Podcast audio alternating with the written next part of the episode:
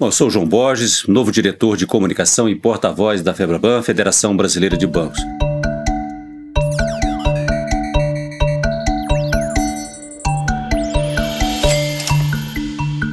Olá, boa tarde. Estamos iniciando mais essa transmissão ao vivo aqui pelo canal FEBRABAN News. o nosso convidado de hoje é o sociólogo e cientista político Antônio Lavareda, presidente do Conselho do IPESP, o Instituto de Pesquisas Sociais é, políticas e econômicas, uma instituição que já tem 34 anos de tradição. E o nosso assunto de hoje é o Observatório Febraban, uma pesquisa feita para a Febraban, encomendada pela Febraban, que tenta mapear o sentimento e as tendências de opinião pública, de consumo da população, população bancarizada, ou seja, aquelas pessoas que têm contas em banco. Boa tarde, professor Lavareda, muito obrigado por ter aceito o nosso convite. Boa tarde, João. Prazer estar aqui conversando com vocês sobre o Observatório Febraban. Pois é, para me acompanhar nessa entrevista, para me ajudar nessa tarefa de entrevistar o professor Lavareda, a minha colega Mona Doff. Boa tarde, Mona. Boa tarde, João. Boa tarde, professor Lavareda. Um prazer estar aqui com vocês. Professor, eu gostaria de começar essa nossa conversa com uma questão. É, nós estamos num momento muito especial, a pandemia está aí, com reflexos na economia, com reflexos econômicos, sociais, no mercado de trabalho, no fim, no sentimento das pessoas. E eu gostaria de ouvir do senhor o seguinte: qual é a importância de fazer esse tipo de pesquisa neste momento tão especial em que estamos vivendo? O João, refletir sobre as opiniões e as atitudes né, da população, no caso do segmento da população desse tamanho, dessa importância, população bancarizada, né, tem um significado especial, sobretudo nesse momento. Que momento que nós estamos vivendo exatamente agora enquanto conversamos? Estamos vivendo a, transição de uma fase de rígido isolamento, de lockdown, é, na maior parte ou nos principais centros do país, para uma fase de relaxamento das medidas iniciais mais duras, mais restritivas. E com isso temos o reingresso das pessoas no mundo do consumo. E, naturalmente, esse cidadão consumidor, eu estou chamando de cidadão consumidor porque nunca a expressão consumo responsável se tornou tão importante, adquiriu tanto significado quanto agora. Pois bem, esse cidadão consumidor, então, ele está de volta né, ao consumo, ao mundo do consumo, como eu dizia. É, escutar quais são os receios, mas quais são as aspirações, quais são os sonhos de consumo, o que ele pretende né, adquirir em termos de bens e serviços, qual é a sua disposição e sua abertura para isso que se chama o novo normal do mercado, é extremamente significativo. Lembrando que quando nós sublinhamos que o, o observatório também lançou o olhar sobre atitudes dos consumidores, atitudes dos indivíduos, nós estamos falando de algo que é subjacente às opiniões. Atitudes são sentimentos mais profundos que orientam, de certa forma, as opiniões e antecedem o comportamento.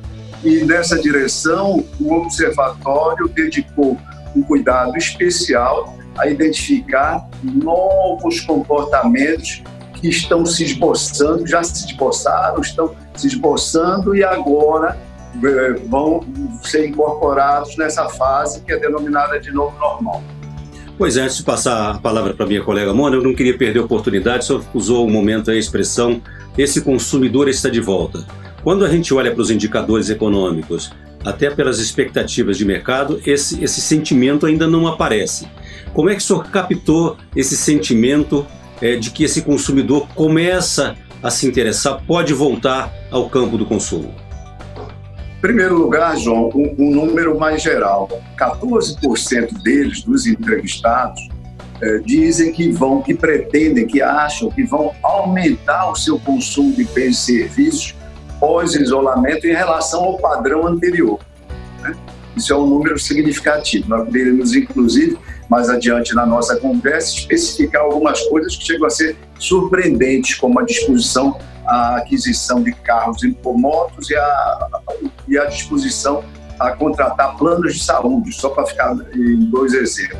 Mas um número equivalente a 14% diz que o seu consumo vai aumentar nos próximos meses. Né? Isso é significativo. A gente sabe que a renda média da sociedade declinou, vai declinar, vai levar um tempo de recuperação importante, mas essa dimensão subjetiva, sabe os economistas, sabe você, sabe você, é, vocês jornalistas é, dedicados, especializados em economia, né, que a, a atitude, né, que a predisposição mental das pessoas é uma variável subjetiva e tem um papel importantíssimo. Aliás, o, o Kahneman ganhou um prêmio Nobel em 2002, João. É, nós lembramos que é, é, ganhou um prêmio Nobel pensando exatamente nos sentimentos dos consumidores. É esse que é o foco da chamada economia comportamental. Mona. Então, professor, como é que está a cabeça do brasileiro?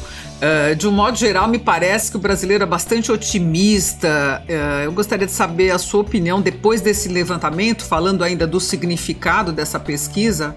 Primeira pergunta do João. Né? De um modo geral, o que, que os dados de, desse levantamento apontam? O brasileiro está otimista, está pessimista?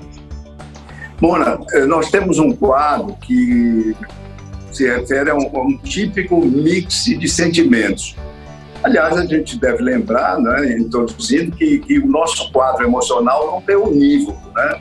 Nós convivemos no nosso dia a dia, quase o tempo todo, convivemos com emoções de dupla valência, com emoções positivas, emoções negativas, e em situações como essas que nós estamos vivendo, os brasileiros estão enfrentando, e aliás, é, a população praticamente mundial, esse mix ainda é mais né, é, caracterizado. Ele é caracterizado pela convivência de receio, né, de sentimentos de insegurança, com algum grau de confiança sendo retomado e algum grau de otimismo. É essa combinação de alguma confiança com algum otimismo que justifica essa atitude de voltar ao consumo em segmentos significativos da população, Mora. É isso que nós estamos vivendo. Com relação a essa característica do brasileiro, dos brasileiros que se apontou, alguns mercados, nos estudos realizados nesses últimos dias, têm se mostrado uma taxa, digamos, uma taxa de otimismo agregada das respectivas populações maior do que as, dos, as taxas registradas nos demais países. Que mercados são esses? Basicamente, Austrália, Nova Zelândia, Brasil, aí incluído América Central e Estados Unidos. Embora, por exemplo, eu falei Estados Unidos, em 22 estados, é, da Federação Norte-Americana, os números do coronavírus voltaram a subir nesse final de semana, mas a taxa de otimismo lá é bastante elevada. Como a Universidade de Michigan soltou um relatório de sexta-feira, 12 de junho, mostrando que o índice de confiança do consumidor aumentou 5 pontos em relação a meados de maio e o índice de confiança específico dos CEOs, dos executivos, os comandantes das empresas também aumentou 14% em relação ao registrado em meados de, de maio. Uhum. E essa pesquisa ela reflete o, brasile... o Brasil inteiro, do é, pega o brasileiro do Iapoca ao Chuí. Acho importante a gente falar disso, né, João? Pega assim, Mona, ela, ela é, capta, a amostra capta essa população, população no sentido estatístico, bancarizada, do Oiapoque ao Chuí, como você relatou regiões norte, nordeste, onde, aliás, o otimismo com relação à retomada é, da, da, situação econômica financeira dos indivíduos e de suas famílias, que a pesquisa é, captou em 49%, praticamente metade dessa população, no norte e no nordeste, na região, nessas regiões, esse otimismo é maior, dois pontos acima, 51 pontos. No sul, na região sul do país, ainda é maior, 53 pontos ele fica abaixo apenas na região sudeste e tem maior contingente de população bancarizada e por isso é, deprime o número final para 49. No sudeste esse número é de 48%. Bora. Bom, professor, é, sempre se tem dois lados para olhar uma pesquisa. Então, o senhor mencionou aí, 49% vão manter ou vão aumentar o consumo. Significa que, digamos, de uma maneira simplificada, 51% estão do outro lado.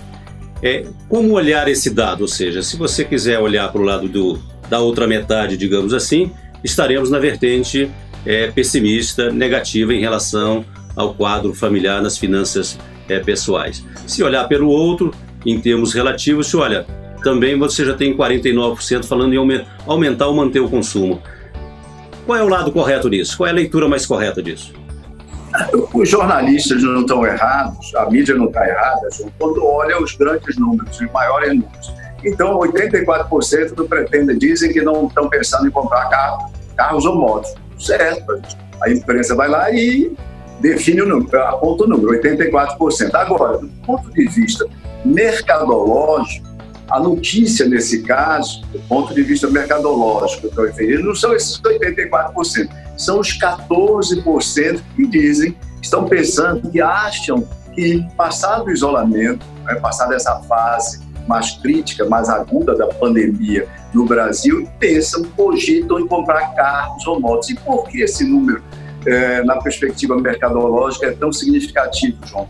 Você imagina o seguinte: isso, em termos de, de, números absolutos, corresponde, grosso modo, a 14 milhões de pessoas. 14 milhões de pessoas é, dizendo que, que tem essa pretensão. Pois bem, vamos pensar. Nem todos vão comprar, estão pensando em comprar, mas nem todos vão comprar. Mas uma parte significativa é, provavelmente irá fazer. Qual foi o consumo? Qual foi o consumo de automóveis e de motos, ou seja, reportado nessa questão, no ano passado? No ano passado, em 2019, o, a venda de automóveis, ou seja, de automóveis novos e de motos, etc., foi a maior dos últimos cinco anos, né? até 2019, a maior dos últimos cinco anos. No caso dos automóveis, foi um aumento de 8% em relação ao período anterior. No caso de motos, um aumento ainda maior, em torno de 14%. Pois bem, agregados motos e automóveis novos foram vendidos no ano 2019 pouco mais do que 3 milhões de automóveis e motos. Você imagina, 3 milhões no ano, né, é, que foi recorde em relação a um quinquênio atrás. Você imagina, então, qual é o impacto, né? o que é que pode vir a ocorrer em termos de consumo dessa categoria de produtos a partir, né, constatado pelos dados dessa pesquisa. Você vê outra, outro número interessante, João. Pensemos em planos de saúde. A pergunta dizia: olha, se você não tem um plano de saúde, entre as coisas, ou se tem, você vai mudar o plano atual, vai manter o plano, etc. 5% dizem que vão mudar o plano. Já tem então um mercado aí, tem 5 milhões de atuais clientes de planos específicos estão pensando, estão insatisfeitos e pretendem mudar de plano. Mas a pandemia, também situações assim, é, dramatizadas, como nesse caso, elas aumentam a importância do cuidado com a saúde dos indivíduos, por óbvio, né? E aí, 16% dizem que não tem plano de saúde, mas estão pensando em contratá-los. 16%, 16 milhões de pessoas, se você faz uma estimativa que na média das projeções hoje, você tem 25% da população com planos de saúde, tá certo? E vamos fazer aqui agora uma equivalência entre população de mais de 18 anos geral população bancarizada, se todos esses 16 quisessem contratar plano de saúde, provavelmente não haveria plano de imediato para atendê-los todos, porque significaria de imediato um acréscimo de 60% no atual mercado de planos de saúde. Essa é outra forma, a forma mercadológica de contemplar esses números, respondendo a sua questão, João. É só para uma questão de clareza, quer dizer, quando você se refere à população bancarizada, claro, são aquelas pessoas que têm conta em banco. Isso seria mais ou menos quantos milhões de pessoas? Em torno de 100 milhões de pessoas. Pouco mais de 100 milhões de pessoas. Mona, Professor, um dado que me parece bastante é, otimista é esse da recuperação da situação financeira. 49% acreditam que suas finanças voltarão a ser o que era antes da pandemia. O que, que sinaliza isso para a economia, essa expectativa do brasileiro? Olha, Mona, é, essa recuperação, o ritmo da recuperação, o ritmo da, da retomada da economia no Brasil, como em outros países, ele vai depender basicamente de quatro fatores. O primeiro fator é exatamente situado nessa dimensão subjetiva, é a disposição ao consumo, é o intento, a pretensão de voltar a consumir bens e serviços. Segundo, então, é, esse foi o, o objeto, foi o foco né, desse prime dessa primeira pesquisa, desse primeiro levantamento do Observatório Febraban, que mensalmente vai abordar opiniões, sentimentos da população a respeito de uma gama, a respeito de uma gama de assuntos, seja da agenda pública, seja da, do, dos novos padrões de, de consumo, seja inclusive dos novos hábitos também, como esse, essa primeira eh, investigação do observatório já adentrou. Então você tem o seguinte: 21% acham que até seis meses a situação econômica delas, das pessoas entrevistadas e das respectivas famílias, vai estar restaurada. 28 dizem que entre seis meses e um ano. É um otimismo não é? que tem uma certa base na realidade. Qual é a base na realidade? Nem todos pensaram, cogitaram exatamente isso que eu vou é, colocar. Mas é que nesse período né, é, é, se projeta a chegada, por exemplo, Mona, da vacina. É exatamente o período em que você imagina que a pandemia vai estar definitivamente controlada, porque todos sabemos que só estará definitivamente com a chegada, né, com a chegada, com a, com a descoberta e com a disseminação da prevenção da, do uso da vacina. Então, essas pessoas acreditam que eh, em até um ano, em até 12 meses, as suas finanças pessoais familiares vão estar restauradas. Só 24, praticamente metade, acreditam que as finanças, a situação econômica do país vai estar resgatada para níveis pré-pandemia, né, nesse mesmo período de tempo. As pessoas têm mais informação sobre as suas vidas do que informação sobre a economia. Sobre a economia, elas têm que se louvar o que vem nos jornais, telejornais, blogs, etc. e tal, e que são, no momento, notícias, naturalmente, como, como deveriam ser, notícias que despertam a preocupação por uma queda expressiva do PIB. O Brasil, segundo a OCDE, vai cair aí é, o nosso PIB mais de 7,5%, provavelmente nesse ano, embora resgatando 5,2% de crescimento no ano que vem. Mas as pessoas não têm maior capacidade para conseguir prever o que pode acontecer com o país, com a economia como um todo. Professor, quando se fala numa pesquisa, nós jornalistas, ou qualquer outra pessoa, sempre tem aquela curiosidade: o que, que essa pesquisa vai revelar? Que surpresa ela pode trazer? E na conversa prévia que eu tive com você e agora acompanhando a sua entrevista, me dá a impressão que você mesmo, responsável pela pesquisa, de certa forma ficou surpreso com o resultado dela. Ô, João, algumas coisas surpreendem os pesquisadores, né? É, é quando realizam cada levantamento sobre mais diversos objetos. Nesse caso, me surpreendeu o tamanho dessa fatia otimista já identificada. Né? Essa pesquisa foi realizada nos primeiros dias de junho. E os números são, são uma surpresa. No caso, uma surpresa flagrantemente positiva. Também, João, uma surpresa que depois é, nós podemos processar analiticamente, explicar, etc., que tem a ver com mudanças de hábitos. De hábitos. Olha, o senso comum diria o seguinte: olha, quando vier a abertura, quando vier o final do isolamento, todo mundo vai querer sair mais de casa, é, é, ver mais os amigos mais distantes, conviver, é, viver a, a, o engajamento social. Qualquer outra consequência negativa da pandemia, João, é o que nós podemos chamar de uma recessão social. Ou seja, o, o outro nome do isolamento social poderia ser o desengajamento social. As pessoas perdem, dissolvem os laços de relações físicas. Pois bem, e você vê, e é surpreendente na, na pesquisa, que ficar mais com filhos né, ficar mais, gastar mais tempo com seus familiares, aparece com 45% é, das menções.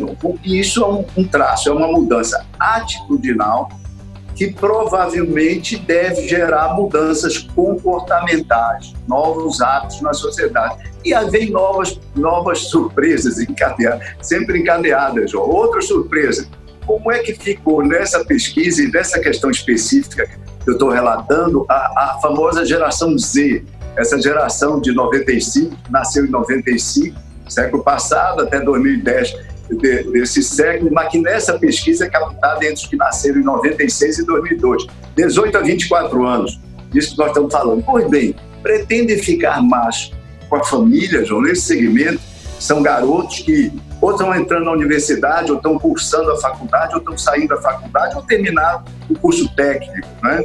É, intermediário técnico. Pois bem, 55% deles dizem que pretendem, depois da, do isolamento e depois da fase mais crítica da pandemia, passar mais tempo com seus familiares. Olha aí uma, uma surpresa interessante da, da pesquisa, que, como eu disse, depois de, que nós uh, analisamos os dados, né, com uma relativa facilidade, entender isso.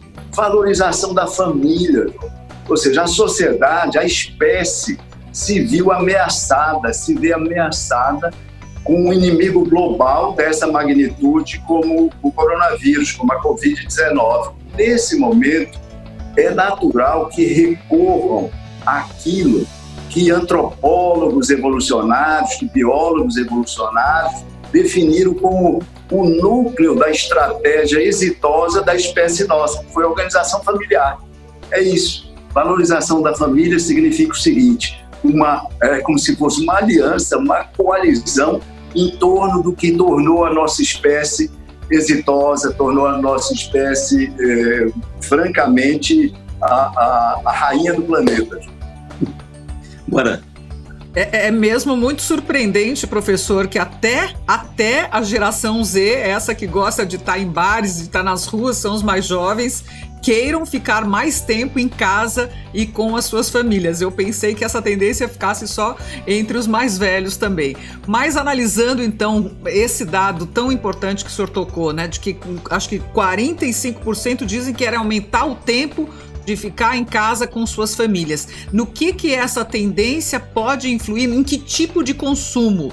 É, linha branca, por exemplo, eletros, panelas, a pessoa vai querer investir mais em casa, até fazer reforma. Qual é a sua análise? Aí, aí Mona, é, antes comentando o finalzinho da. Comentando o finalzinho do seu comentário anterior.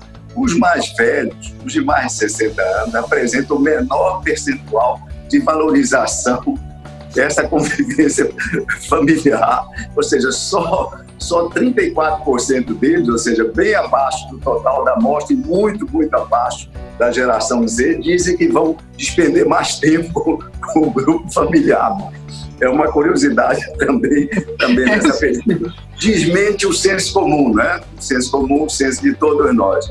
As consequências disso, né? em primeiro lugar, essa valorização vai haver, muito provavelmente traduzida e novos hábitos, traduzida eh, nessa mudança comportamental importante, está associada a outros elementos, outras, entre aspas, notícias que essa pesquisa nos traz, a, valor, a valorização do trabalho home office, valorização do trabalho home office já vai provocar uma certa, uma mini revolução nas cidades. Você imagina o quanto o transporte público vai ser beneficiado por isso, com a, com, com a magnitude do, do, trabalho home office, transporte público beneficiado, a, a, a, poluição do ar das grandes cidades também substancialmente reduzida. E com a valorização dessa vida familiar, você começou já a responder bem a sua questão, linha branca, linha marrom, e aliás,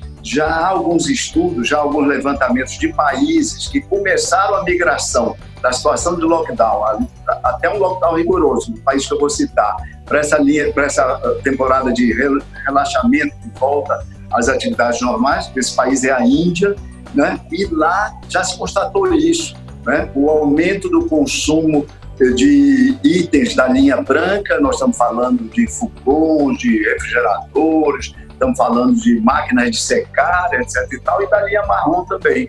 TVs, né, computadores, o, consumo de notebooks aumentou na Índia nos primeiros dias em relação ao, ao período anterior, 30%, por exemplo.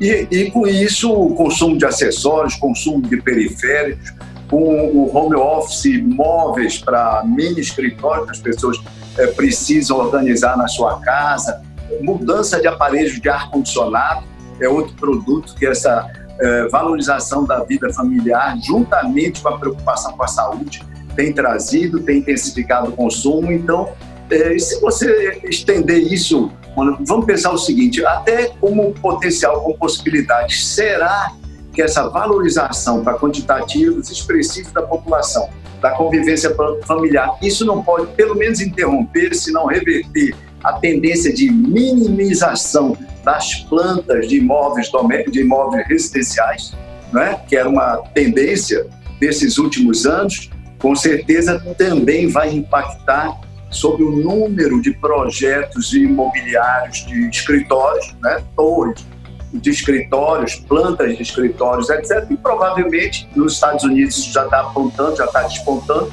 vão ter seu lançamento bastante reduzido aí nos próximos meses e se esses comportamentos se mantiverem, quem sabe nos próximos anos. Mona. Quer dizer, as plantas maiores. Eu acho que, se não me engano, o Mário Mesquita falou isso para você, né, João? Exatamente. Quer dizer, você, se as pessoas vão trabalhar mais em casa, elas precisarão de um espaço maior em casa. Isso pode redefinir até o tamanho da necessidade da habitação. Se a pessoa também vai conviver mais com os filhos, então também outro fator. Mas professor, eu queria tocar um ponto aqui, é o seguinte: Evidentemente que essa mudança de comportamento é impulsionada por uma pandemia que força abruptamente uma mudança de comportamento, ela vem associada também a uma disponibilidade de tecnologia muito avançada, quer dizer, tanto que permite o, trabalho home office, como também permite operações bancárias pelos terminais digitais, pelos canais digitais, tudo mais. A pergunta que eu faço para você, desculpe, eu acho que é uma pergunta difícil, mas a gente tem que prospectar, digamos assim. Até que ponto você acha que a, as mudanças serão realmente profundamente definitivas ou com a, o surgimento de uma vacina, por exemplo, as pessoas vão voltando a antigos hábitos e essa mudança que se espera talvez não seja tão profunda assim. Qual é o balanço disso? Ô João, o, os analistas que fizeram estimativas chegaram até o final de maio, né, mês passado, eles calcularam que o mundo né, é, avançou em termos de digitalização nesses cinco meses desse ano, né, avançou o equivalente a cinco anos do que estava programado, que estava previsto avançar. Acho que, por exemplo, na digitalização, nesse incremento da taxa de digitalização da sociedade, né, seja para o trabalho, seja para o lazer, é, seja para prestação de serviço, seja para venda de mercadorias, etc., não vai haver retorno. Óbvio que algumas outras coisas pode ocorrer, tá certo? Se você tem é, venda, por exemplo, de produtos alimentícios, vendas online, isso pode ser reduzido à medida que as pessoas possam, com mais facilidade, com menos constrangimento, frequentar restaurantes, restaurantes, bares, etc. E tal. Isso pode diminuir um pouco. Mas, mas alguns hábitos vão ficando. Há sempre um número que eu lembro, João, que é interessante. É, na Segunda Guerra, por absoluta necessidade, é, os ingleses, escassez de, de hortaliças, etc., os ingleses chegaram a ter 1 milhão e 400 mil hortas. 1 milhão e 400 mil hortas né, por seu consumo, como eu disse, de hortaliças, etc. Passado todo esse período, até recentemente foi feito um levantamento e ainda havia 350 mil hortas, embora as, as pessoas possam consumir hortifruti granjeiros com a maior facilidade em qualquer mercadinho ou qualquer supermercado próximo da respectiva residência. Eu acho que a digitalização veio para ficar essa, qual é a digitalização e o home office, a intensificação do home office, pela sua praticidade, pela sua produtividade, pela me melhoria da qualidade de vida dos profissionais, isso também já foi constatado em outros levantamentos, isso ficando vai gerar, vai manter essa dinâmica que nós que, sobre a qual nós nos debruçamos há pouco, qual seja é, a importância da residência e, como tal, nos projetos habitacionais, por exemplo, e a redução da metragem quadrada necessária para escritórios no geral. Essas são algumas das mudanças. A convivência familiar, eu acredito que também, né, em grande medida, vai se manter. A humanidade viveu, experimentou, aliás, está experimentando, ainda está vivenciando um grande susto então, e está mais do que na hora de voltar a uma reflexão sobre as suas raízes. E a família, como eu mencionei, é o núcleo, né? é o cerne é, da, da, dessa estratégia é, fundamental para a nossa espécie. Mona. Professor, como o João disse, a pesquisa ela é um retrato do momento, né? E a gente sabe que provavelmente as coisas vão mudar no mês que vem, na próxima pesquisa, e na outra e na outra, mudar algumas coisas. Um dado que me chocou bastante nesse levantamento é a questão das viagens. 37% dizem que vão viajar menos. E a gente sabe que viagem é assim, é o sonho, é a evasão, é o desejo.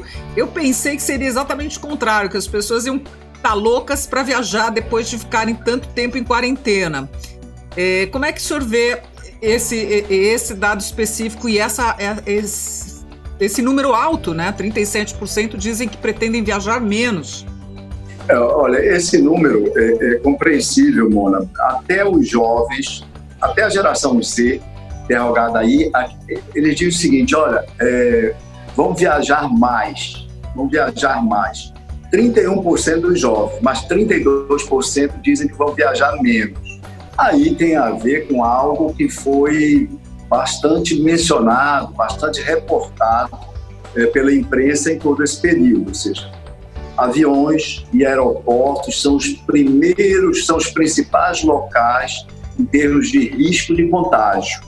Né? Até o surgimento da vacina e sua ampla disseminação, isso, a cautela com relação a aviões e, naturalmente, aeroportos deve continuar. As distâncias requeridas nos ambientes públicos não podem ser cumpridas em aviões, por exemplo. É, é impraticável. Então, acredito que viagens vão ser, vão ficar como itens de consumo de utilização mais restrita durante um bom tempo, sem esquecer que também as fronteiras de diversos países estão é, fechadas para visitantes internacionais, vão estar assim durante um bom tempo. Acho que esse capítulo, viagens, é, seja viagens em território nacional, viagens internacionais, utilização de aeroportos e aviões, isso vai ficar, é, vai ficar esperando, né, com grande retorno, vai ficar esperando até a, disseminação da vacina, mano.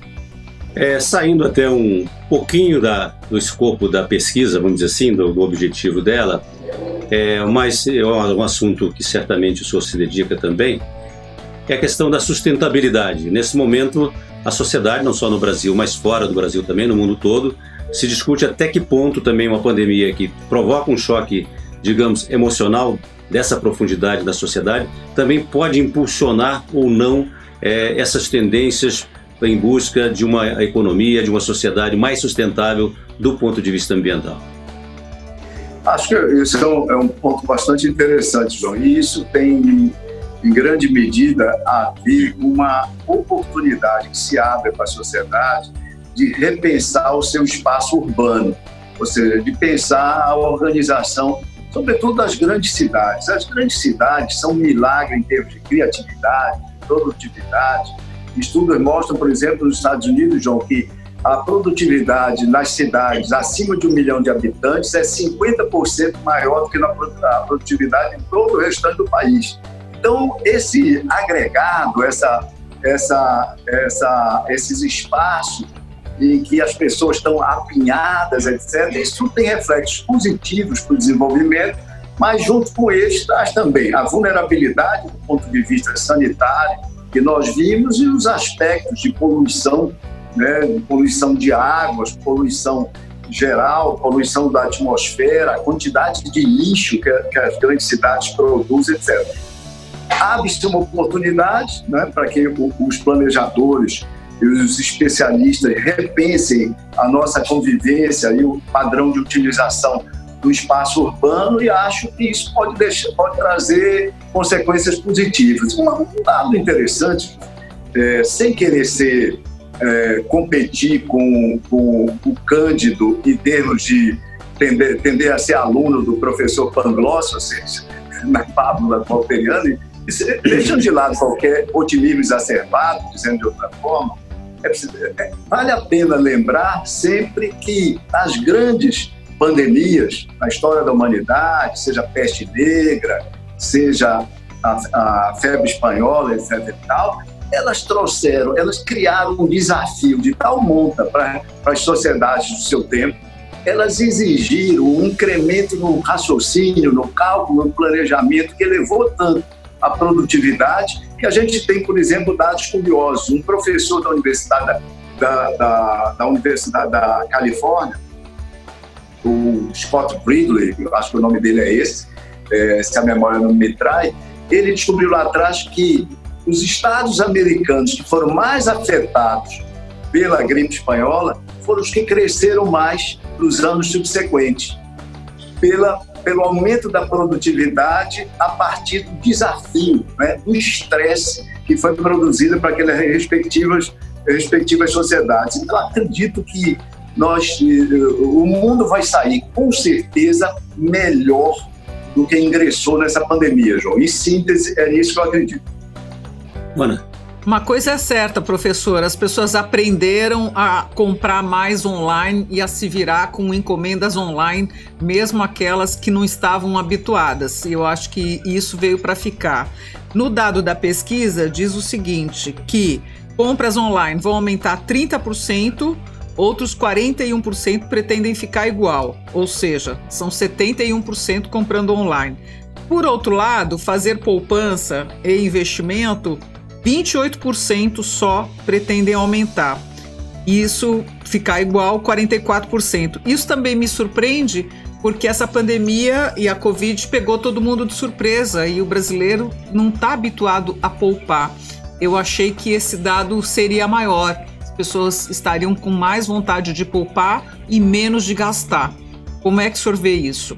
uma sociedade que, na média, as pessoas fazem, na, praticam, na verdade, a poupança negativa, né? A famosa compra prestações, que é, que é permitida, inclusive, eh, nos cartões de crédito. Esse número, 28%, nós estamos falando de, cada, de quase 3 em cada 10, é um número bastante significativo. Aqui tem um outro dado da tal geração Z. Essa, esse segmento, nesse segmento, 51% disseram que daqui para frente eles perceberam que precisam poupar mais, precisam investir mais, etc. 51%. E essa geração, obviamente, é o futuro. Eu acho esse um número positivo, que nesse terreno, nesse terreno financeiro, outro número, quer dizer, nesse terreno das finanças, é, da economia, um outro número interessante é, é, a coisa da utilização dos bancos. A digitalização que eu falei que já está avançando e vai avançar tanto, 46% das pessoas praticamente só vão utilizar a sua relação com os bancos de forma digital.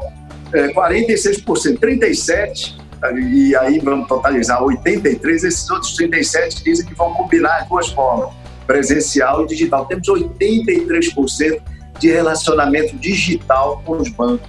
É, isso, é, isso é uma mudança importante. Se você relaciona com outros estudos que já apontaram que o dinheiro físico, desestimulado na pandemia, até pelo risco do contágio, só vai ser utilizado provavelmente em 25% das transações. O resto, cartão, cartão, cartão. E o brasileiro está super preparado para isso. Nós somos um dos países, como vocês sabem, que tem maior utilização de cartões do mundo.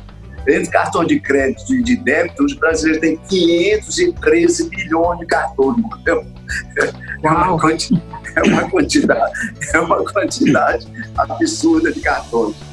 Professora, já estamos caminhando para o nosso tempo aí que vai se esgotando. É, essa, essa pesquisa, aliás, como disse o nosso presidente da Febraban, Isaac Sidney, é, o propósito dessa pesquisa é gerar informação, gerar conteúdo é, útil para a sociedade, gerar discussão, debate, enfim. Ela será uma pesquisa mensal. Eu queria que você nos desse uma análise de da importância dela ser mensal. Por que não ser de um período mais curto? Por que não ser de um período mais dilatado, digamos? E que outros temas poderíamos enfrentar nas próximas pesquisas? Ô, João, é, a, essa iniciativa da Febraban, aí, capitaneada pelo Isaac Sidney, né, o presidente é, é, da entidade, ela tem um significado especial, porque como nós começamos comentando nessa nossa conversa, além de atitudes e opiniões das pessoas, dos indivíduos sobre a agenda pública, sobre o consumo, sobre a formação de novos hábitos, ela, o, o Observatório Febraban vai focar temáticas, temáticas, eh, recortes de temas eh, de grande significado para a sociedade. Eu não vou antecipar que temas serão esses, porque isso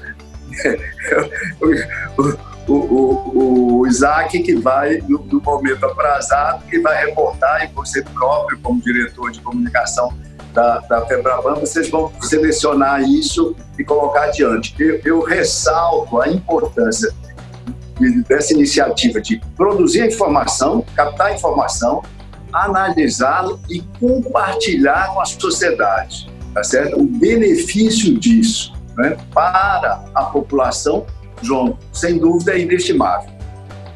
Bora, uma questão a mais? Não, não, João, gostaria só de dar mais uma informação, como a gente está já perto do final, que o internauta que está nos assistindo pode acessar os dados dessa pesquisa, que é ainda mais ampla, né, mais detalhada, no site da Febraban, né, no nosso hub Febraban News, onde estão as outras entrevistas e onde ficará também essa live. Então, é, acesse que você terá a pesquisa mais detalhada, mais completa ainda do que nós abordamos aqui. É isso, João. Muito obrigada. E com muito mais informação, certamente. Professor, suas palavras finais.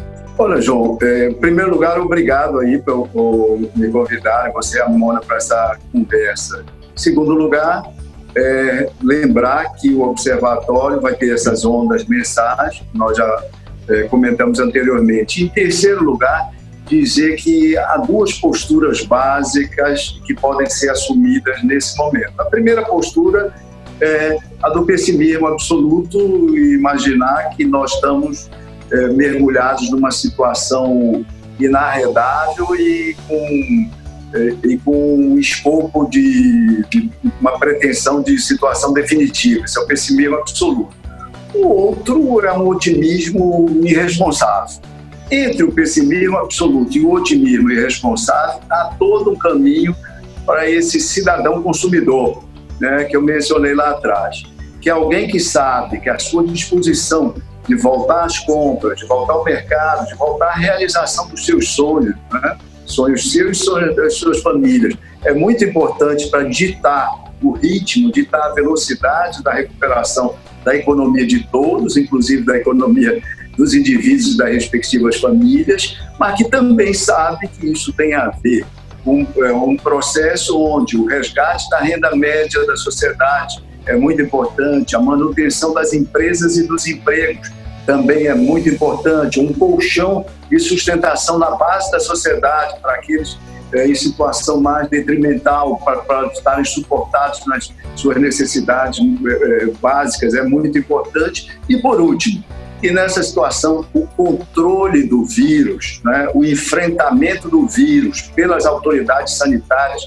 e o respeito às orientações das autoridades sanitárias é algo de fundamental, João.